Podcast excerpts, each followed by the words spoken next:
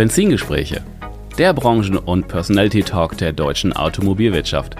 Der Podcast für und mit Menschen aus der deutschen Automobilbranche, die etwas zu sagen haben. Wir teilen die Liebe zum Automobil in persönlichen Erfolgsstories, die es wert sind, erzählt zu werden.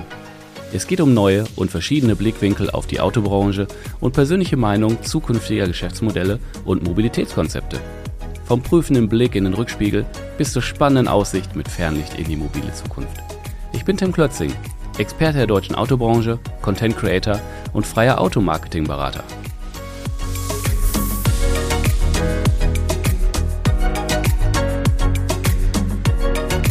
Bevor es nun losgeht, ein kurzer Hinweis auf einen starken Partner, der diesen Podcast möglich macht. CarWow. CarWow ist die führende Neuwagenplattform für Autokäufer, Händler und Automobilhersteller. Wussten Sie schon?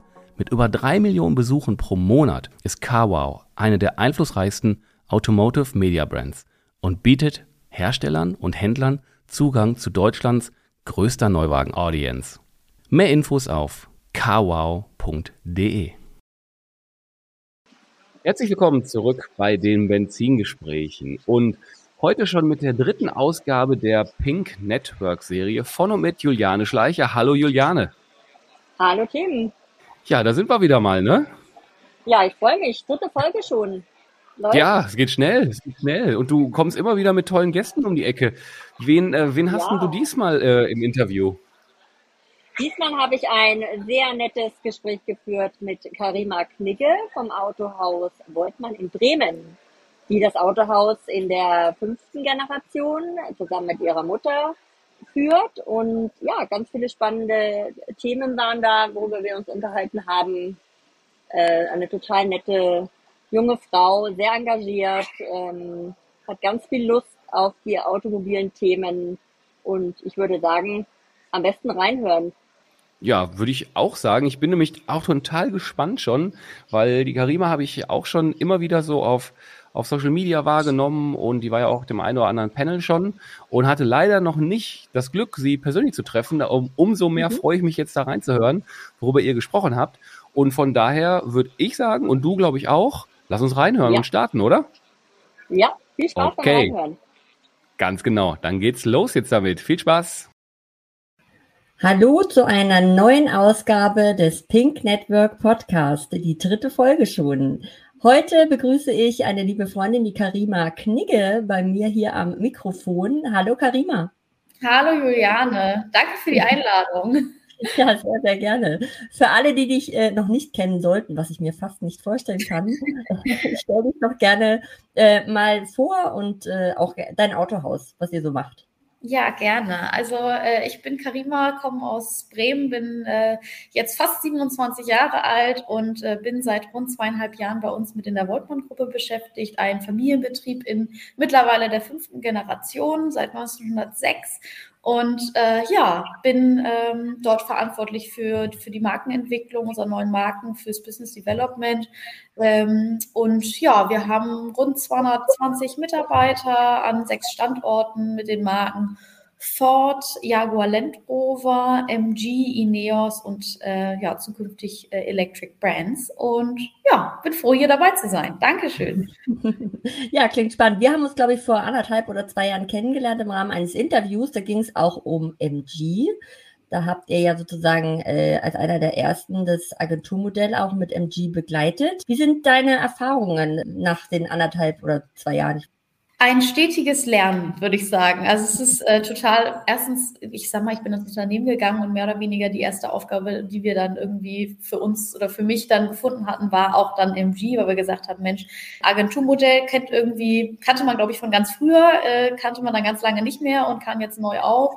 Äh, geringes Risiko machen wir einfach mal. Und ähm, so haben wir dann damals gestartet und sind total glücklich. Also die Marke ist eine super Ergänzung bei uns im Produktportfolio. Das ist eben das, was wir eben mit unserer Gruppe eben auch versuchen zu gucken, welche Produkte können wir bei uns in der Gruppe integrieren, um unsere Kunden in unserer Region, und das Stichwort Region ist dabei immer ganz wichtig, irgendwie abzuholen und uns dabei innerhalb der Marken nicht zu kannibalisieren. Ja, deswegen äh, ist MG total interessant. Es ist eben auch ein total junges Team bei MG. Das heißt, dass äh, viele Dinge auch sehr schnell entschieden werden, mhm. äh, sehr agil sind. ähm, in ihren Entscheidungen, äh, auch mal andere neue Wege zu gehen. Ja, äh, macht Spaß, ist herausfordernd, ähm, sowohl für mich als auch für die, für die Mannschaft, die, die hinter mir steht. Aber ähm, ist eine coole Marke. Okay. Sehr schön. Jetzt sagtest du Familienunternehmen in der fünften Generation. Wie groß ist der Druck? Ich glaube, den Druck macht man sich, würde man sich selber machen oder kriegt man von außen irgendwie ähm, zu, zu spüren? Und das ist bei mir, um ehrlich zu sein, gar nicht der Fall. Also ich bin tatsächlich der Druck, den ich damals, bevor ich ins Unternehmen gekommen bin, war viel größer als der, den ich jetzt spüre. Damals war immer noch dieses Thema, Mann, wirst du der Rolle gerecht? Du hast irgendwie von außen eigentlich nur mitbekommen, was deine Mutter da den ganzen Tag wuppt und weiß und kann und tut und hast mal gedacht, oh Gott, das wirst du nie machen können.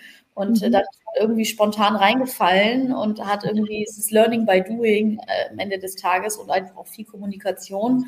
Und immer das Thema einfach auch äh, damals wenn du es, also machst, wenn du Lust hast, mach's nicht, wenn du keine Lust hast. Es ist überhaupt okay. kein Problem. Es ist, wenn du was anderes machen möchtest, dann ist das so, dann kriegen wir das hier auch anders gewuppt und da wurde nie Druck aufgebaut. Okay. Und ich glaube, dadurch, dass wir bei uns im Unternehmen eine sehr offene Fehlerkultur auch äh, leben, ähm, sowohl bei uns als auch mit unseren Mitarbeitern, wenn da mal Fehler passieren, dann macht das nichts, solange du halt irgendwie daraus lernst. Ähm, ja, äh, ich, äh, letztendlich, ich mal gerade, weil wir ja uns ja auch so in so einer Stichwort Transformation viel verwendet, ähm, befinden, weiß man ja eigentlich auch nicht so richtig, was man, was man macht und was man nicht macht. Aber wenn man das Risiko einfach kalkuliert und auch die Sachen, die man dann auch tut und entscheidet, einschätzen kann, ist da, glaube ich, der Druck nicht so riesig. Und ich selber mache mir eben einfach auch nicht so einen Druck. Mal gucken, was kommt, so nach dem Motto. Genau. Wolltest du schon immer im Autohaus bei euch dann äh, arbeiten oder hattest du zwischendrin auch mal andere Pläne? Nee, eigentlich war es eigentlich war's das immer. Also meine Mama ähm, ist ja über ihren, über ihren Papa mit reingekommen und wir haben eben, als Opa noch gelebt hat, viel über das Autohaus gesprochen. Der war mit 86 auch noch mit aktiv irgendwie irgendwie, also mehr oder weniger aktiv, eben auch die, die Seele des Unternehmens immer mit dabei. Und da hat man auch dieses, diese Begeisterung fürs Unternehmertum einfach auch verspürt und mitbekommen, glaube ich. Zwischendurch, wo man dachte, oh Gott, schaffst du es überhaupt, war natürlich auch mal die Frage, hm, was machst du, könntest du sonst machen? Einfach für sich einfach einen anderen Weg auch also zu haben, um den Druck nicht zu haben, rein zu müssen. Da wollte ich dann irgendwann mal Tierärztin oder Psychologin werden. Das bin ich jetzt wahrscheinlich irgendwie so in meinem Hobby.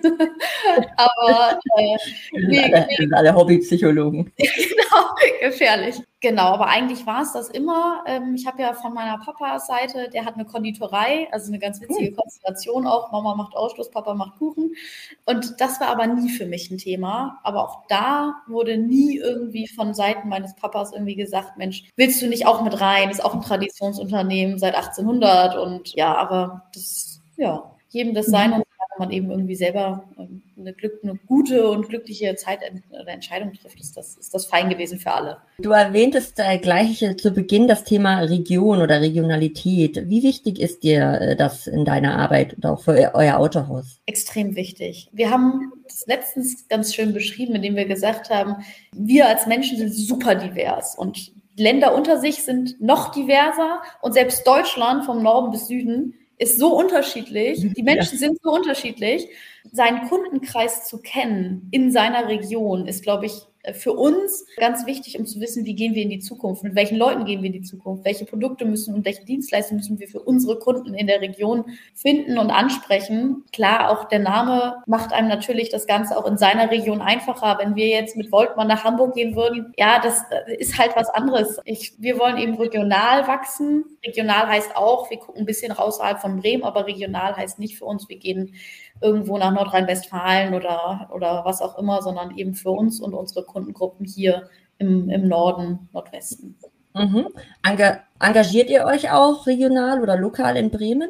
Genau, also wir sind in verschiedenen, in verschiedenen Foren oder verschiedenen Vereinen mit drin. Das eine ist zum Beispiel Unternehmen Bremen e.V., das sind so eine Zusammenkunft von ähm, Unternehmen, die hier in Bremen verwurzelt sind, äh, um einfach auch den Bremer Standort an sich mhm. als attraktiv auch in die Presse zu geben. Also häufig wird, ich weiß nicht, vielleicht ist es auch in anderen Städten so, aber wird immer irgendwie das, das Haar in der Suppe und das Negative über die Stadt und die Region irgendwie ausgepackt. Eigentlich haben wir in der Region so viel Gutes und so viel Industrie und so viel tolle Unternehmen, die einfach auch als, als äh, für, für Neuer und gute Arbeitskräfte total interessant sind, um sich da einfach auch aufzustellen, sagen, wie wir, wir können was und wir sind was und wir sind nicht nur die kleine Schwester von Hamburg.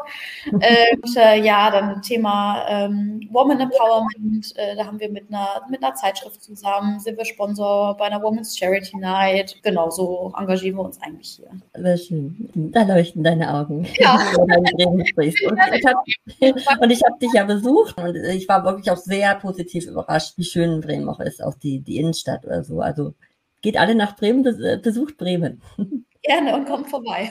kommt vorbei und trinkt einen Kaffee bei Karima. Du und erwähntest gerade de, diese Zeitschrift Primissima. Äh, du warst ja letztens Covergirl, sage ich mal so, mit, äh, mit, äh, mit einer anderen Unternehmerin, Jungunternehmerin. Äh, worum ging es da? Tatsächlich ging es da um die Nachfolge. Also Primissima ist ein, ist ein sehr positives Magazin hier in Bremen. Auch ja, wird, wird tatsächlich echt wahnsinnig viel gelesen. Das dachte ich immer gar nicht, wie viele Leute einen dann doch irgendwie darauf ansprechen. Und da geht es einfach eigentlich auch um Woman Empowerment. Frauen in Bremen, deren Geschichte zu erzählen und in dem dem Fall eben auch meine Mama und ihre Mama waren vor einigen Jahren auch schon mal auf dem Cover des der Primissima und so kannte man Sehr witzig. Ähm, so ein bisschen das Einleiten der neuen Generation, ähm, auch in den Familienbetrieben der Mütter, was ja auch nicht alltäglich ist, oh, sagen wir das, das ist die ja. Generation damals, ich glaube, es ändert sich jetzt auch mehr Frauen in Führungspositionen und so weiter und so fort. Aber damals war es eben, glaube ich, auch nochmal ein bisschen was Besonderes. Und jetzt die Töchter noch mit dabei zu haben, glaube ich, war eine ganz spannende Geschichte. Da ging es auch um Lust oder Last äh, als Nachfolge. Und ja, also ein spannendes Thema, was, glaube ich, äh, was die Leute auch interessiert. Wir können ja gerne den äh, Link in den Show Notes äh, nochmal abbilden. Wer das dann lesen möchte, äh, kann das gerne machen. Genau. Female Empowerment oder Woman Empowerment, wie wichtig ist dir das? Findest du, das wird gerade so ein bisschen eher gehypt oder sagst du, es höchste Zeit und äh, hat viel zu lange gedauert? Ich glaube, es ist super wichtig, aber ich glaube, es ist nicht nur die Außenwirkung, sondern auch die Leute selber zu ermutigen, äh, die Schritte zu gehen und sich selber einfach das zuzutrauen, einfach mal zu machen und auch mal Fehler zu machen. Und ich glaube, ich, ich finde nicht, dass es so ein Lifestyle werden sollte, sondern dass es einfach echt gelebt werden sollte. Und ähm, was ich natürlich immer wieder mitbekomme, was an sich auch für mich was Positives ist, aber Frauen werden nach wie vor wahnsinnig unterschätzt. Und ich merke das halt immer wieder, wenn man auf irgendwelchen Veranstaltungen ist oder irgendwo unterwegs ist oder was erzählt. Man wird im ersten Moment, so habe ich da mal, so empfinde ich das immer mal wieder nicht richtig ernst genommen. Darüber hat man auch die Chance, sich auch besser noch oder überraschenderweise noch darzustellen. Also wenn man dann irgendwie was, was sagt, was irgendwie Hand und Fuß hat und was nicht erwartet wird, dann wird man gleich mit großen Augen angeguckt und bleibt auch dann, äh, ich sag mal, im Kopf. Das sollte eigentlich ein Selbstverständnis werden. Ich freue mich, dass gerade in der Automobilbranche die Frauen zusammenkommen und einfach sich auch austauschen. Ja, vielleicht es irgendwann so ist, dass man auf einer Veranstaltung 50-50 ist und nicht nur ähm, drei unter 100 Männer in Anzügen. Ja, das ist ja immer, immer noch so. Aber wir arbeiten ja fleißig dran äh, mit Pink Network. Du bist ja auch eine Teilnehmerin der ersten Stunde und unterstützt das auch zusammen mit deiner Mama. Finde genau. ich ganz toll und äh, bedanke ich mich auch. Wie, wie wichtig ist auch Netzwerken, also außerhalb natürlich jetzt von Frauenrunden, aber wie grundsätzlich wichtig ist das Thema für dich? Ich bin, äh, für, ich würde von mir selber behaupten, ich bin ein schlechter Netzwerker und ich mache das nicht super gerne. Andere würden sagen, was? Das kann ich mir gar nicht vorstellen. Ich sage mal, in meinem Privatbereich bin ich immer sehr zurückgezogen, bin mit meinen engen Freunden und gehe auch gar eigentlich gar nicht so gerne raus. Aber ich habe gemerkt, okay. dass es extremen Mehrwert hat für mich, hm. weil ich über meine Grenzen hinausgehe, weil ich sage, mhm. okay, ich tue etwas, was ich nicht unbedingt super gerne tue, aber das, wenn man am Ende des Tages irgendwie zum Beispiel bei einer Veranstaltung wieder nach Hause geht, hat man ein total gutes Gefühl und es fühlt sich dann einfach auch irgendwie ein bisschen bestätigt, dass man sagt, okay, das ist das Richtige und eben um neue Facetten und neue Eindrücke, neue Ideen mitzunehmen, ist es unglaublich wichtig. Gerade jetzt, wo sich sowieso alles wandelt, wo die mhm. Hersteller sehr interessante Wege gehen, der Handel irgendwie auch äh, sich gegenseitig unterstützen muss. Ja. Äh, das ist äh, extrem wichtig und ähm, da gehe ich dann auch gerne mal außer meiner Haut. ja, also was ich auch feststelle, auch im Rahmen der Planung von den Neo Mobility Rockstars, im Event für jüngere Führungskräfte, wo du auch dabei bist, deine Generation oder auch die darunter oder darüber sind jetzt nicht so die Netzwerker. Viele müssen sich, glaube ich, überwinden. Ich kenne das selber von mir auch. Man muss sich natürlich immer erstmal überwinden, gerade wenn man alleine irgendwo hingeht, noch nicht so lange im Business ist, so dann muss man sich trauen einfach, ja. dann hinzugehen, sich in die Gruppe zu stellen, ähm, zu sagen, hallo, hier bin ich und das mache ich und so, glaube ich, das, das ist schon erstmal eine große äh, Hürde für viele. Man muss sich trauen und das machen einige nicht, nicht oder machen weniger jetzt in der jüngeren Generation. Also die älteren Generationen, äh, die sind da Forscher oder die sind da irgendwie schmerzfrei. Also kriegst du eine Einladung, gehst du hin und dann wird gequatscht und so. Das ist so ein bisschen gehemmter noch. Ja, ich glaube, ich glaube, es sind zweierlei Dinge. Ich glaube, zum einen hatten, haben die natürlich noch ein anderes Selbstverständnis, haben mhm. irgendwie, äh, ich sag mal, sind schon länger mit dabei, haben ein anderes Selbstbewusstsein, auch da reinzugehen, haben mehr Erfahrung äh, als, die, als die jungen Leute. Ja. Aber zum anderen glaube ich einfach auch, äh, ich sag mal, die ältere Generation in Anführungsstrichen, die haben in ihrer, vielleicht auch in ihrer Freizeit und ihrem ganzen Dasein einfach auch weniger Zeit am Handy hinter dem Bildschirm verbracht, äh, wo man ja. sich ja auch in gewisser Weise verstecken kann. Dann dieses Thema auf einer Veranstaltung raus rauszugehen, mit anderen Leuten zu sprechen, mit Leuten, die man nicht kennt. Das ist, glaube ich, auch nochmal so ein Thema, äh, was vielleicht auch noch was dazu. Ja, klar. Also viele Netzwerke äh, finden ja jetzt mittlerweile online statt, äh, sozialen, äh, sozialen Plattformen, per E-Mail, per WhatsApp. Da wird sehr viel kommuniziert und aber das ist ja nicht das Real Life. Von daher mhm. tut es immer gut, äh, glaube ich, dann zwischendrin mal, wie du auch sagst, gerade in dieser Phase, in der sich der Autohandel jetzt befindet, die, die vielen Umstrukturierungen, die Transformationen, tut es, glaube ich, schon gut, wenn man einfach sich mal zwischendrin austauscht. Wie, wie machen das andere so? Ja, und vor allem, also ich, ich immer mal wieder bin ich auch in diesen Online-Foren mit dabei, um einfach neue Erkenntnisse mitzunehmen. Und mhm. für einen reinen Informationsfluss ist das mit Sicherheit ganz interessant, Dinge ja. mitzunehmen. Aber wenn man vor Ort mit den Leuten einfach kommuniziert, wenn man sich auf einer persönlichen Ebene einfach auch vernetzt, ist es natürlich dann viel langfristiger, weil man dann eben auch einen Kontakt für die Zukunft hat, wo man sagt, Mann, wenn ich mal ein Thema habe, dann fällt mir derjenige ein und den habe ich doch auf einer Veranstaltung kennengelernt, den rufe ich einfach mal an, da ist die Hemmschwelle eine ganz andere, als wenn ich den irgendwo auf einer Online-Bühne gesehen habe und gesagt habe, ja, klingt interessant, den würde ich vielleicht irgendwann mal anrufen. Ähm, ja. Und deswegen ist es, ist es total nett, ja, auch dieser gegenseitige Austausch. Also, wie du sagst, so rein für die Informationsvermittlung, glaube ich, hat auch jetzt äh, Corona nochmal äh, verschärft, fährt jetzt keiner mehr von Hamburg nach München für einen Tagestermin oder so, ja. ja auch einfach aus Nachhaltigkeitsgründen und auch aus Zeitgründen. Unsere Zeit ist knapp bemessen und man überlegt sich jetzt mittlerweile ganz genau, wofür äh, fahre ich wohin und wen, wen treffe ich da auch. Da bieten sich natürlich diese ganzen Webinare und Online-Foren super an. Alles darüber hinaus, gerade im Business-to-Business-Bereich, äh, finde ich Netzwerken einfach auch super wichtig. Wie sieht denn deine nahe Zukunft aus im Autohaus? Was sind eure nächsten ähm, Projekte, Pläne? Was hast du auf der Agenda stehen? Ja, also ich bin ein großer Fan von vernünftigen Prozessen, muss ich sagen. Wir haben jetzt viel umgestellt und gemacht und getan, eine neue Marke hier, dann eine neue Marke noch dazugenommen.